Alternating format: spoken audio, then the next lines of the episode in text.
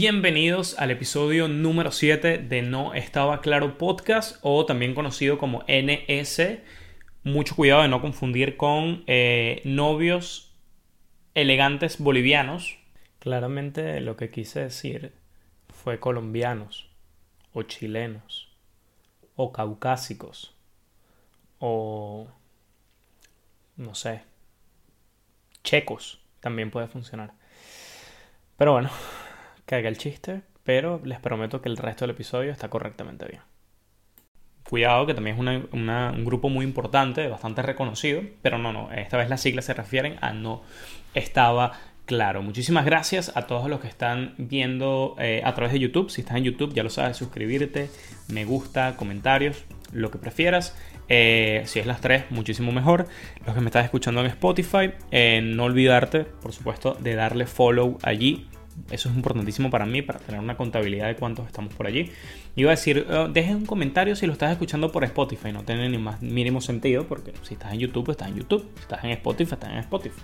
Una vaina es una vaina, otra vaina es otra vaina. Eh, antes de arrancar, bueno, quería de nuevo darles las gracias eh, y bueno, quería hablar un poco acerca del episodio anterior, el, episodio de Sport Washing, que básicamente es esta práctica donde, bueno, grandes países eh, dictadores y autócratas del, mundo utilizan al fútbol como herramienta para desviar la atención de, bueno, prácticamente todas las prácticas inhumanas que están haciendo. Y eh, con, respecto a eso, eh, The Guardian, un, diario súper reconocido de Inglaterra, pues sacó un estudio, un, artículo, básicamente, acerca, bueno, la cantidad de gente que ha muerto en en, este, en la construcción de los estadios para Qatar 2022, que ese tema también lo, lo menciono allí en, el episodio, en el episodio anterior. Así que bueno, muy importante. Eh, le voy a dejar por allí el link para que puedan acceder a él. Y ya lo saben, todos los episodios anteriores están disponibles en mi canal de YouTube y de igual forma eh, a través de Spotify. Así que bueno, si este es el primer episodio, pues a disfrutar, pero también a ver los otros anteriores. Muy importante. Eh, yo quería arrancar, eh, bueno, el título lo dice todo, el debate, lo que vamos a estar hablando hoy es acerca de si el cine murió o no murió. Eh, la verdad es que, pues yo diré así como spoiler en que no, no ha muerto, no ha muerto todavía, realmente, pero pudiéramos estar viendo que está, la industria del cine por supuesto que está en bastante peligro, sobre todo viendo cómo se han ido popularizando poco a poco los servicios de, streaming. Tenemos que Disney Plus eh, tiene más de 80 millones de usuarios. Eh, eh, a ver, esta cuenta fue hace unos meses, posiblemente tenga muchos más, pero en menos de un año ya alcanzó la cifra de 80 millones de usuarios y Netflix nada más en el primer cuatrimestre del 2020 aumentó 15 millones de usuarios nuevos. Bastante entendible por todo el tiempo que estamos pasando encerrados y obviamente no poder tener acceso a las salas de cine. Entonces, quería terminar la idea antes de lanzarme el tecito. Bueno, tenemos festival de tazas, señores. Ya tenemos la Darth Vader, por supuesto la del fútbol y bueno, Lisboa. Eh, bueno, está ahí también. Eh, si quieres mandar eh, tu taza para que aparezca en este programa, la puedes enviar a www. No, mentira, ese no es el correo. sería no estaba claro arroba gmail.com. No vayan a escribir ahí que yo no tengo ese dominio todavía, así que cuidado. Em, seguimos. Entonces, bueno, a propósito de acerca de si el cine murió o no, bueno, yo esto arrancó porque yo estaba viendo, yo ahorita estoy viendo una serie que se llama WandaVision. Eh, si no la han visto, de verdad se las recomiendo, de verdad que está muy buena. Pese a todo el hate que está recibiendo, si, si me estoy dando cuenta que está recibiendo como mucho hate últimamente, de verdad, eh, no lo entiendo. Eh, entiendo que a la gente no le pueda gustar, pero ya, bueno, tirar hate a una serie, de verdad es que no tengo eh, ni idea. Yo creo que eso es a causa de todo el tiempo que, estamos encerrados, estamos ladillados y nada, buscamos polémica en cualquier lado, lo digo porque yo mismo lo he hecho. Así que bueno, pero el hecho es que eh, esta serie se transmite a través de Disney Plus y yo también estaba viendo The Mandalorian. Y estaba discutiendo con varios amigos acerca de esta nueva práctica que está haciendo Disney eh, en contraposición a Netflix, que saca la serie completa de que están lanzando los episodios cada viernes. O cuando es un estreno, pues lanzan el episodio cada viernes, por lo cual tienes que esperar una semana entera para ver el episodio siguiente. Es algo muy frustrante pero eh, se acerca también la experiencia como era antes, por ejemplo, en, televisión, que bueno, tenemos que esperar toda una semana, ¿no? Y aumenta el hype, aumenta las ganas de verlo y todo. Eh, pero la verdad es que yo, al menos eh, por mi parte, yo, yo, le veo bastante beneficio, porque de esa manera, bueno, tratas de... te da tiempo de, de asimilar, ¿no? el episodio como tal, incluso te da chance de verlo varias veces como para entenderlo, de repente como para crearte otro punto de vista. Y bueno, va quizás un poco en contraposición a esa hiperinmediatez que propone Netflix, que no solamente te da las series completas eh, de una vez en, su fecha de estreno en la plataforma de streaming, sino que además eh, prácticamente está, está colocando diariamente contenido nuevo. Entonces, básicamente es un debate entre eh, si el sistema de consumo ahora de lo inmediato pues va a poder contra eh, la industria del cine como, eh, tal. No, no, el cine entendido como las productoras de cine, sino los teatros, ¿no? las salas de cine eh, como tal. Por supuesto, el COVID ha sido un factor muy importante. Obviamente, si la gente no puede acudir a estas salas de cine, básicamente no hay negocio, no hay negocio porque, bueno, en, primer, en primera instancia el, el, negocio es vender la entrada y, por supuesto, venderte venderte las cotufas, ¿no? Las palomitas de maíz, el...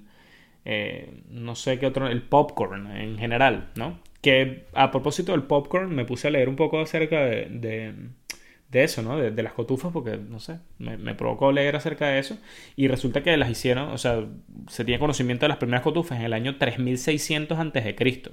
O sea, una vaina hiper antigua, o sea que Cristo probablemente comió cotufas tranquilito sentado ahí así, en Belén ahí metiéndose su, su cotufita. Pero bueno, el hecho es que eh, obviamente estos, los cines eh, no pueden eh, trabajar de esta manera. Entonces, existe allí un gran problema porque estas productoras dicen, ajá carajo, ¿cómo coño yo puedo distribuir mi material? Y vienen ahora las plataformas de streaming y dices, coño, montalas aquí y no hay ningún problema. En teoría, en, primer, en la primera capa, tú dirías, bueno, no hay, no hay problema, ¿no? O sea, obviamente se ven perjudicadas las salas de cine porque la gente, pero bueno, de todas maneras la gente no puede ir a las salas de cine. Así que está bien que estén disponibles en plataformas de streaming. El asunto es que la mayor parte de los contratos firmados entre las mismas productoras de, cine y las salas donde al final se proyectan es eh, basado pues en lo que se llama, eh, bueno, básicamente en taquilla, ¿no? En la cantidad de, em, de entradas que se venden. Obviamente se, establecen unos porcentajes de que, va para la productora, que va para la sala de cine. Y por supuesto se establece una ventana, ¿no? Que este es el factor importante, en el cual dicen, mira, eh, generalmente, antes de, la popularización de estas em, de los servicios de streaming, más o menos eran unos tres meses, es decir, se estrenaba primero en el cine y luego a partir del tercer mes es que las productoras podían distribuir eh, la película en otras plataformas, eh, no sé, antes en DVD o en CD, en donde sea. Ahora en las mismas plataformas de streaming.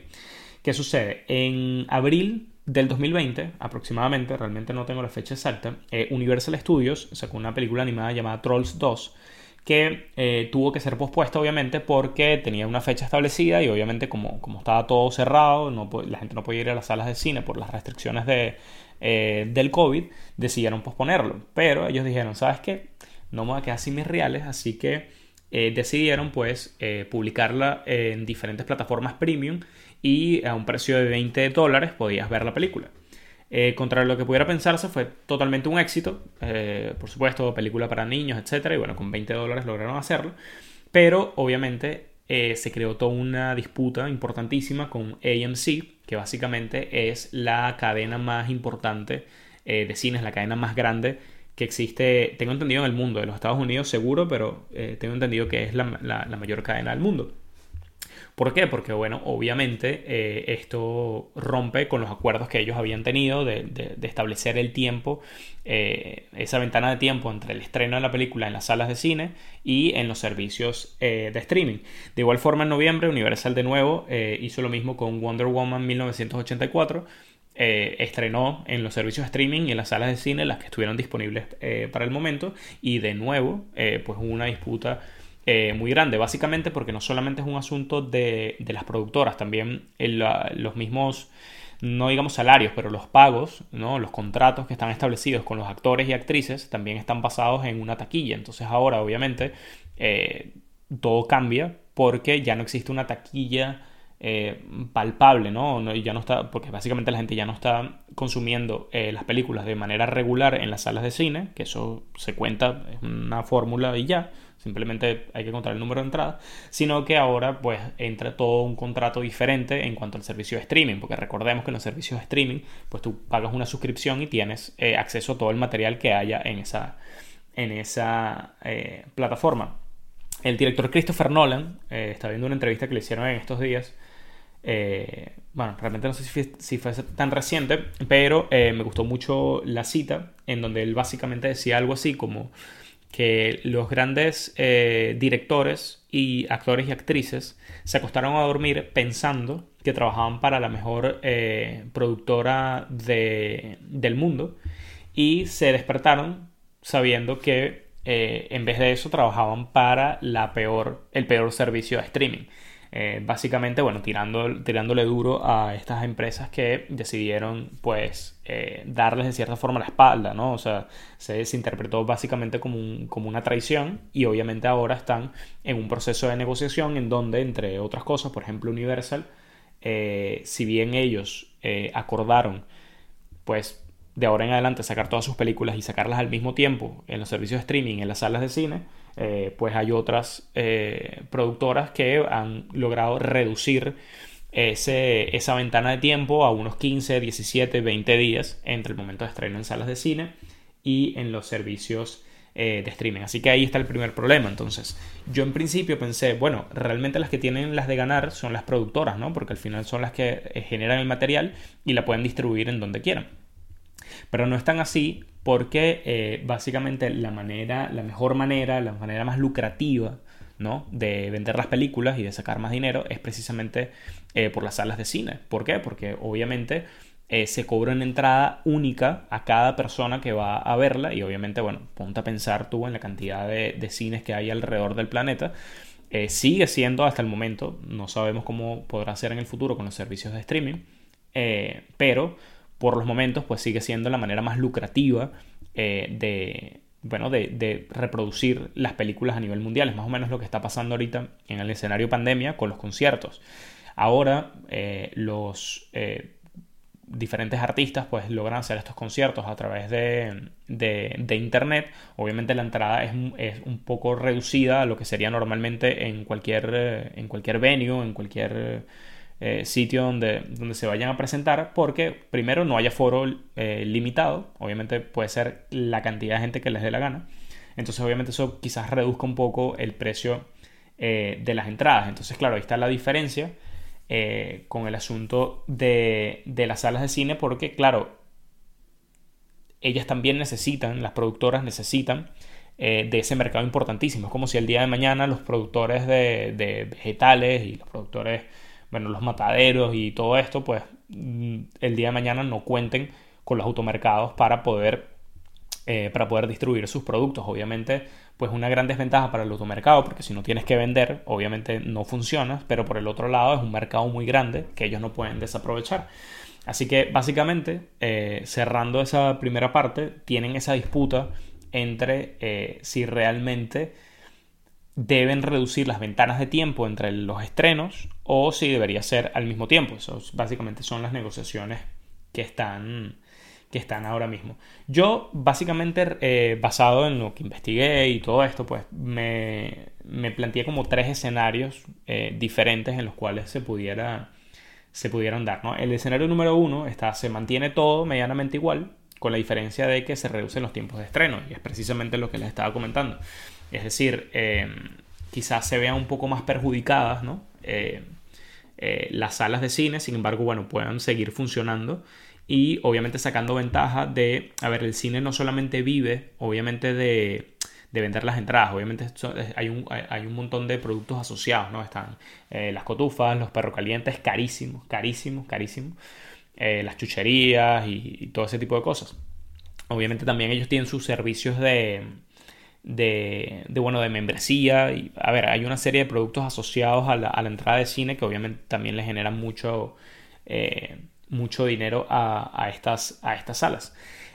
Con respecto a eso, eh, se me olvidó eh, pues mencionarles. Hay un. Realmente, ahora, ahora mismo el, Departamento de Justicia de los Estados Unidos está, mm, está tratando de.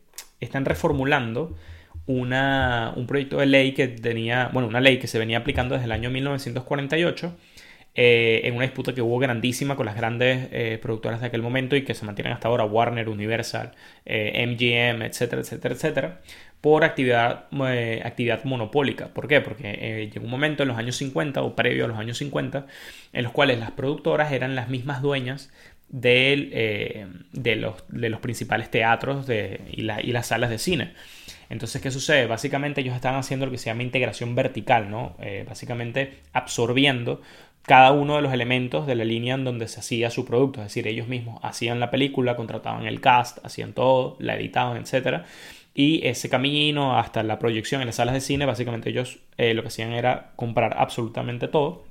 Entonces, en, en, lo más, en el término más criollo, se pagaban y se daban el vuelto.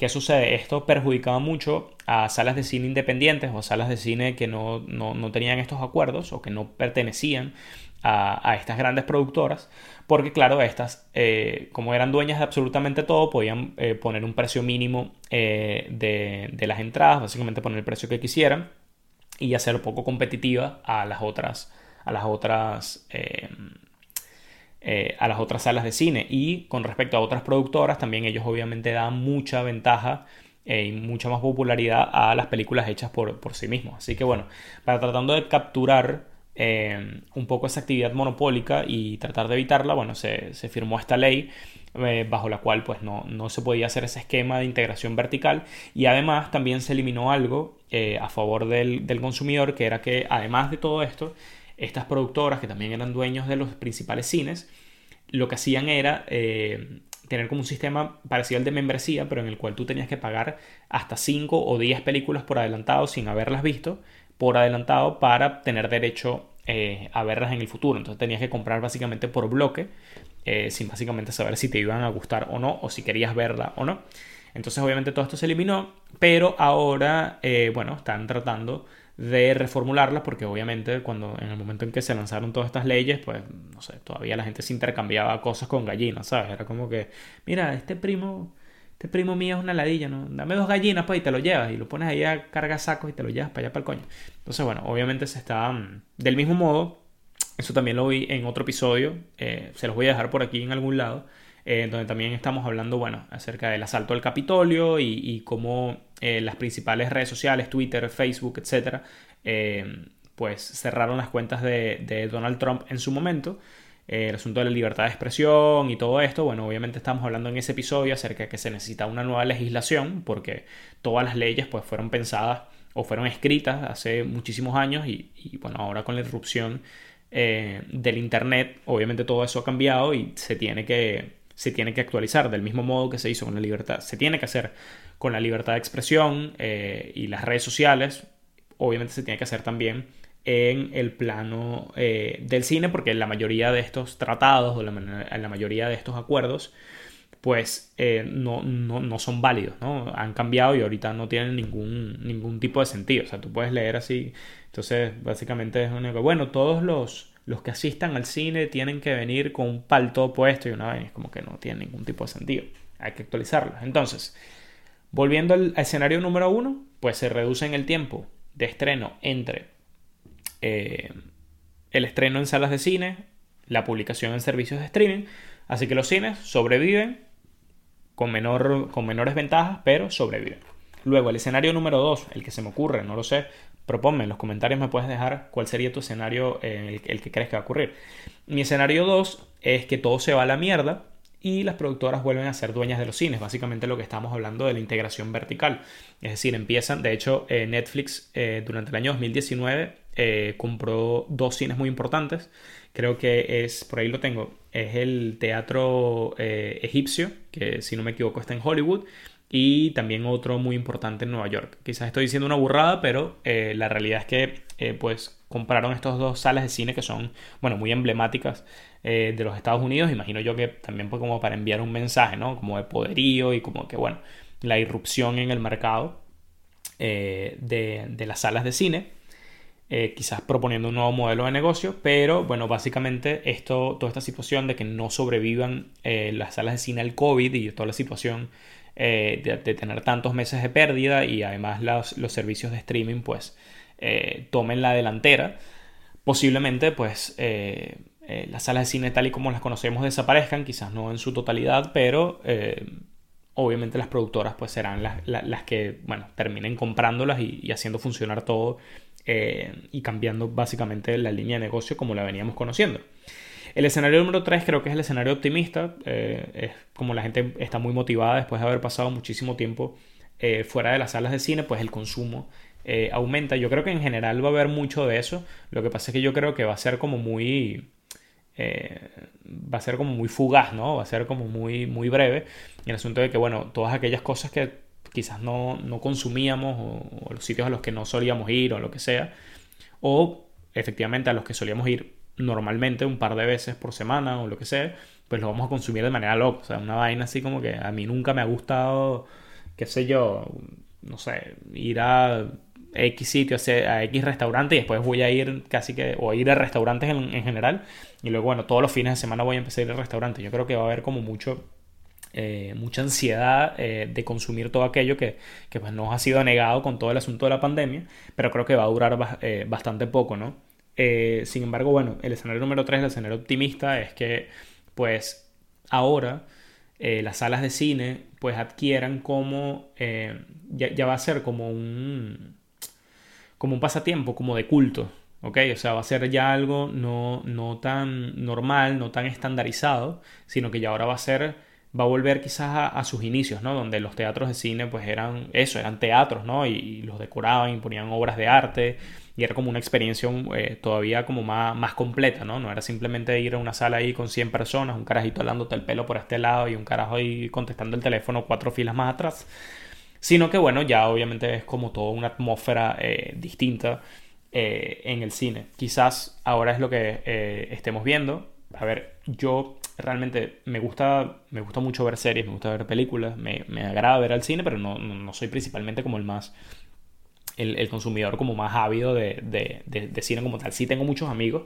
que aman estar en el cine, de hecho la están pasando terrible ahorita por no poder ir a las salas. Y yo creo que ese mercado no va a cambiar. ¿Por qué? Porque desafortunadamente, por más que haya televisores 4K de la mayor pulgada que o sea, del tamaño de una pared y haya sonido envolvente y etcétera, etcétera, pues creo que igual no se, no se puede imitar ¿no? el, eh, las mismas sensaciones y los mismos elementos que encuentras en una sala de cine. Hay toda una atmósfera, toda una magia, eh, poniéndome romántico aquí, pero básicamente eso no se puede reproducir eh, en tu casa. Así que yo estoy contento en cuanto que tengas ambas opciones. Pero sí creo que, ya dando mi opinión personal, de que se debería mantener esa ventana ¿no? de tiempo entre estreno en salas de cine y, en streaming para que sobrevivan. O sea, yo creo que sí, eh, siendo lo más realista posible, pues sí va a haber como una reducción ¿no? en la popularidad del cine. Pero no, de verdad, no creo que vaya a suceder. Realmente ya el cine sobrevivió a guerras mundiales, de hecho las monetizó. Si recordamos, pues también Estados Unidos y Rusia, Japón, etcétera, eh, hicieron, incluso la Alemania nazi hizo propaganda a través del cine, es decir, que con todo y que obviamente era una situación terrible eh, y donde todos los recursos iban hacia, hacia cosas eh, prácticamente necesarias, el cine nunca desapareció, nunca dejó de funcionar y más bien adaptó toda la crisis para crear más material. sobrevivió a la llegada del Internet, hasta ahora lo ha hecho, sobrevivió a la llegada de la televisión por cable, incluso cuando llegó la televisión era en blanco y negro, el cine se adaptó y puso en color, entonces siempre como que siempre ha estado un paso por delante, o sea, se ha sabido adaptar, quizás eh, sea la manera en la que lo veamos ahora, quizás de, otra manera se puedan actualizar, quién sabe, a lo mejor empiezan a vender eh, sushi. Coño, idea de negocio, creo que ya existe, pero se puede hacer un poco más masivo. Me encantaría poder comer sushi, o sea, tener como una mesita así, perfecta así. Y mientras veo mi película, coño, con un sushicito así, con la salsita soya. Sería increíble, increíble. Así que bueno, no sabemos de qué manera pueden evolucionar, pero en mi opinión personal, yo creo que se van a adaptar y no creo que vaya a desaparecer. Más bien se va a volver algo como de culto, algo muy romántico, eh, adquiera ya como otro significado, vayan a evolucionar, pero en definitiva no creo que vayan a desaparecer. Tú si crees que vayan a desaparecer, no lo crees, dame tu opinión ahí en los comentarios, está totalmente abierto para que me los dejes allí. Así que bueno, llegamos al final de este episodio número 7 de No Estaba Claro Podcast, ya lo sabes, si me estás viendo por YouTube, suscribirte, muy importante, comentarios, darle me gusta. Si es por Spotify, también eh, puedes darle follow allí al, al, podcast. Me puedes seguir por Twitter, me puedes seguir por Instagram. Eh, síganme recomendando eh, nuevos temas y bueno, muy importante aprender la discusión de, qué es lo que piensan ustedes. Yo creo que este está, es un episodio muy bueno para, para el debate, así que me interesa saber qué creen ustedes. ¿El cine murió o no murió? Hasta la próxima, esto es No Estabas Claro, nos vemos el próximo miércoles. Chaito.